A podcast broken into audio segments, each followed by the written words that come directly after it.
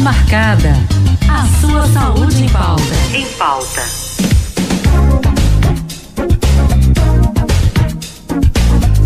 Falando sobre infertilidade conjugal, a gente tem alguns dados aqui. Se calculam que 15% da população sofra desse tipo de infertilidade. Né? O envelhecimento, a gente sabe que é uma das causas, diminui muitas vezes as chances de gravidez. Então, Para a gente falar mais sobre esse assunto e também sobre a gestação depois dos 40, a gente chama então agora a ginecologista aqui na linha conosco, a doutora Altina Castelo Branco. Muito boa tarde, doutora Altina. Seja bem-vinda aqui ao nosso Vida Leve. Bom dia, boa tarde, Kelly. É um prazer conversar com você e com os ouvintes da Vida Leve. Prazer é nosso, doutora, tê-la aqui conversando conosco por esse assunto também que é tão pertinente. Doutora, já começo perguntando o que é, que é mais comum? É o homem ou a mulher ter problemas quando a gente fala de infertilidade? Olha, é dos dois, tá? Se a gente for ver das indicações de casais para recorrer a uma reprodução assistida, é praticamente metade por fator masculino e metade por fator feminino. Agora, no dia a dia do consultório, a gente vê uma demanda maior feminina, porque tem, tem muitos problemas na mulher que a gente pode tratar sem ter que recorrer a uma reprodução assistida. Por exemplo, algumas alterações hormonais, seja porque ela tem um distúrbio na ovulação por um ovário policístico, ou um sobrepeso que às vezes emagrecendo ou fazendo alguma medicação para ajudar alterações nas, de hormônios da tireoide, da prolactina, já ajuda a regularizar e aí ela com essa medicação vai ovular e pode engravidar. Ou às vezes ela pode ter pequenas alterações no útero, como uns sinaizinhos que aparecem lá, um pólipo, um mioma, que retirando também resolve e ela vai engravidar naturalmente. Agora, quando é um problema maior, que precisa realmente de um tratamento de laboratório para fazer uma reprodução assistida, uma inseminação ou fertilização, aí a indicação é mais ou menos meio a meio, homem e mulheres. Entendi. Mas quando a gente fala dos problemas que causam, doutora, quais são eles mais comuns quando se fala de infertilidade, né? Quais são os mais rápidos também, talvez, de serem revertidos? Certo. No homem, uma coisa comum é varizes no testículo, que são varicoceles, que é uma das principais causas de alteração no espermograma, que é o exame que a gente faz para avaliar se o homem tem uma boa quantidade e qualidade de espermatozoides para conseguir obter um filho de vias naturais. Outra causa comum no homem, além da varicocele, é alguma infecção que pode afetar a qualidade desse sêmen, como até obstruir o canal deferente, que é o caminho para poder o espermatozoide sair no ejaculado. Mas que aí, dependendo da causa, a gente trata e consegue reverter. A não ser quando ela já está muito tempo mais avançada e aí já causou uma sequela maior. Na mulher, as principais causas são alterações hormonais, como eu falei, que alteram a ovulação, seja prolactina, tireoide, ou um padrão policísticos, que aí às vezes hábitos de vida, como dieta, é, medicamentos também para melhorar aquela tendência a diabetes, a resistência à insulina, já ajuda ela a ovular. É, miomas e pólipos, a depender do tamanho e da localização do mioma, e o pólipo, quando ele está dentro da cavidade, porque ele vai fazer um papel de um DIU, por exemplo, e aí ocupa o lugar do bebê. E também uma outra doença comum na mulher, endometriose, que é uma doença onde o tecido de dentro do útero vai aparecer na bexiga, no intestino, e aí ela causa aderências, que é quando um órgão cola no outro e compromete as trompas. E a gente precisa de trompa boa, porque a trompa, vamos dizer, é a ponte que vai unir o óvulo ao espermatozoide. Tanto que quando uma mulher não quer mais filhos, ela pensa logo na ligação das trompas, né? Então a gente precisa dessas trompas boas para engravidar vias naturais. Entendi, doutora Altina. E quando a gente fala sobre a questão da idade, porque cada vez mais a gente vê mulheres após os 40 tentando engravidar. Para essas mulheres, muitas vezes esse é o período dela, não é? Alcançou ali talvez alguma independência financeira, vai, vai deixando para depois. Porém, a gente sabe que a natureza humana nesse período, não é, é considerada pela medicina uma gestação já idosa. Não é? Existem então vantagens, não é? No, no caso, uma mulher após os 40 anos, ela consegue ter ali uma gravidez saudável ou ainda está muitos riscos? É isso. Eu aproveito a pandemia, que eu acho que todo mundo ficou um pouquinho médico, não é verdade? é verdade, é verdade. De tanto estudar. Então a gente fala muito que o idoso é o grupo de risco, né? Quando se pegasse o Covid, o jovem não. Mas, no entanto, a gente vê idosos contraindo e estão aí sobrevivendo, às vezes nem interna em hospital, tem ela de uma forma leve. E outras pessoas jovens, infelizmente, falecendo do Covid. Então, medicina não é só zero e cem. Então, eu posso ter mulheres de 40 engravidando e ter uma gravidez saudável? Sim. Mas esse grupo de mulheres de 40 é o grupo de risco para a fertilidade, não é para o Covid, mas é para a fertilidade. É Por quê?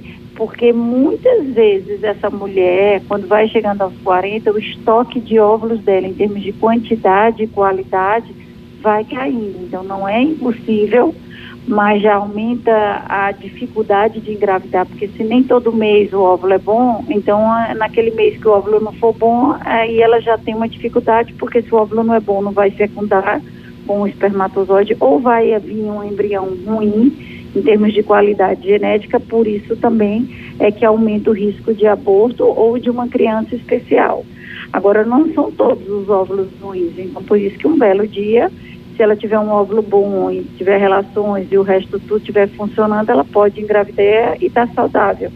Só que quando a gente vê uma amiga aos 40, 41, 42 grávida, ninguém sabe o quanto ela lutou por aquilo. Então parece fácil, mas de repente ela já teve outros, né, teve uma demora maior para conseguir ou teve abortos prévios. É ruim, é difícil para a vida moderna, porque hoje a mulher está no mercado de trabalho e adia. Mas, é assim, o que a gente vem alertando é que já existem exames. Existe um exame de hormônio chamado hormônio antimileriano, que ele vai dar para a mulher, se ela fizer esse exame de sangue, uma noção do prazo de validade do ovário dela. À medida que ele está diminuindo, vai dando a noção de que, olha, o combustível está acabando, então eu tenho pressa.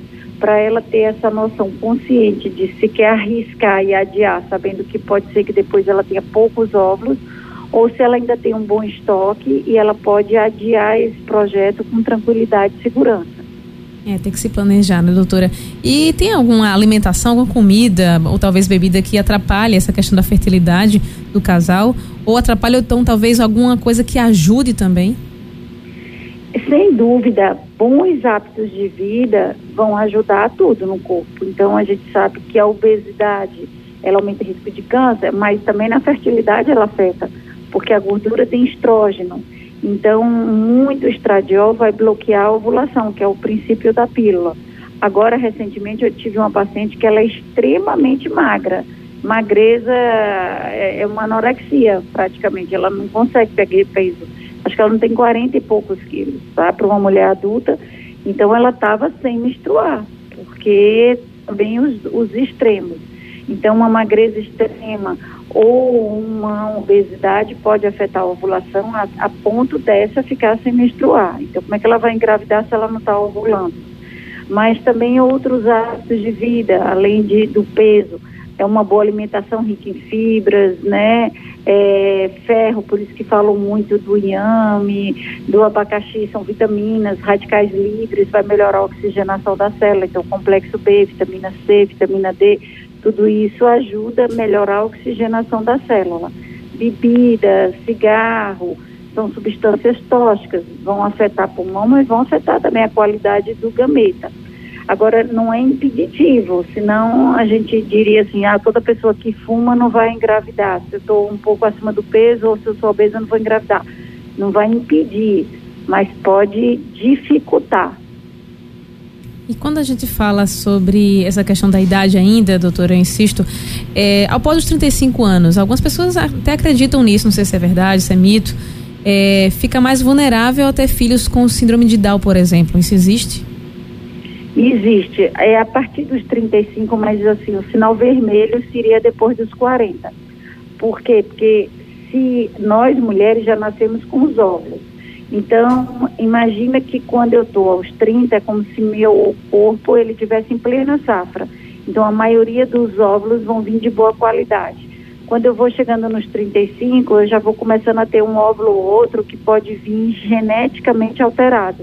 Então, se ele vem alterado, ele pode dar alterações no DNA do bebê, porque a criança é fruto do óvulo e do espermatozoide. Daí por isso esse índice de doenças genéticas como Down e outras síndromes cromossômicas, tem a Edward Pator, que são outras trissomias, vão aumentar com a idade da mulher e do homem. Só que como o homem produz espermatozoides ao longo da vida, então a influência da idade no homem é menor.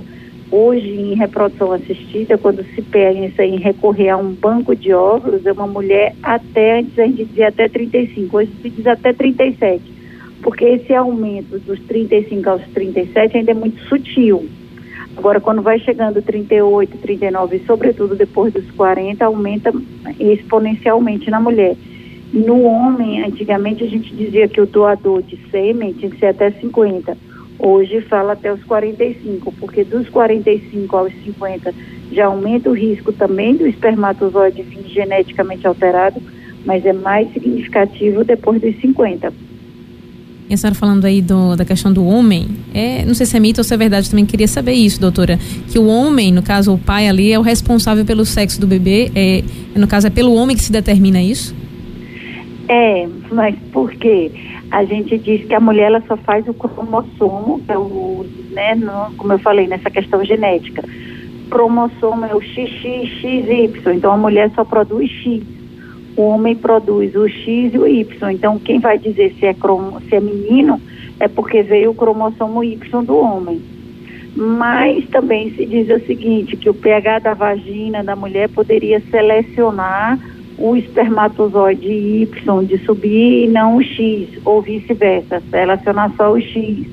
Hum, mas só que isso é difícil mensurar, né? Se, é, se teve mais mulher porque a mulher não deixou os espermatozoides Y subirem, fecundar o óvulo, ou se foi porque realmente o homem produzia mais espermatozoide X do que Y. Muito bem, doutora. Acredito que pelo nosso tempo aqui a gente já conseguiu é, extrair bastante essa questão de que da infertilidade conjugal, que, que, com informações tão importantes que a senhora traz. Mas eu gostaria então agora, doutora, nessa, nesses últimos, últimos minutos aqui, a senhora trouxesse as suas considerações finais e também deixasse o seu contato, né, suas redes sociais, como é que alguém que esteja nos escutando agora, os nossos ouvintes, possam continuar também essa consulta com a senhora.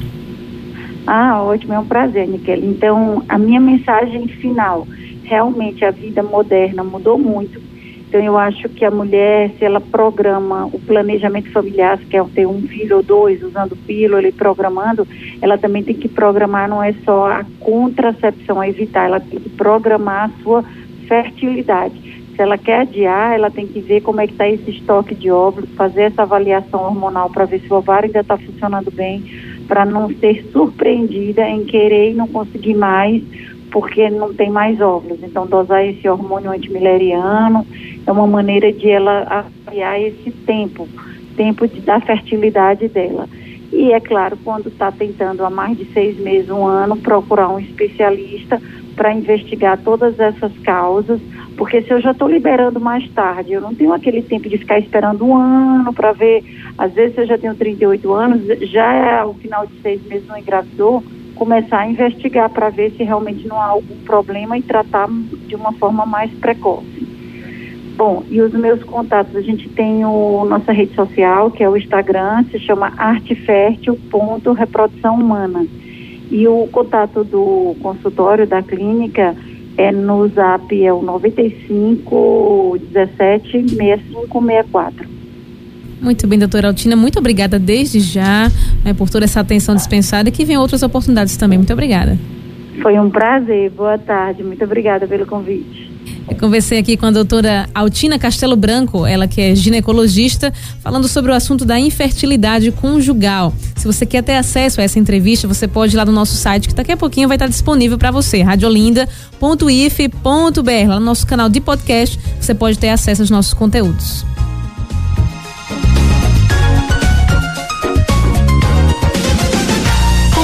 Marcada. A sua saúde em pauta. Em pauta.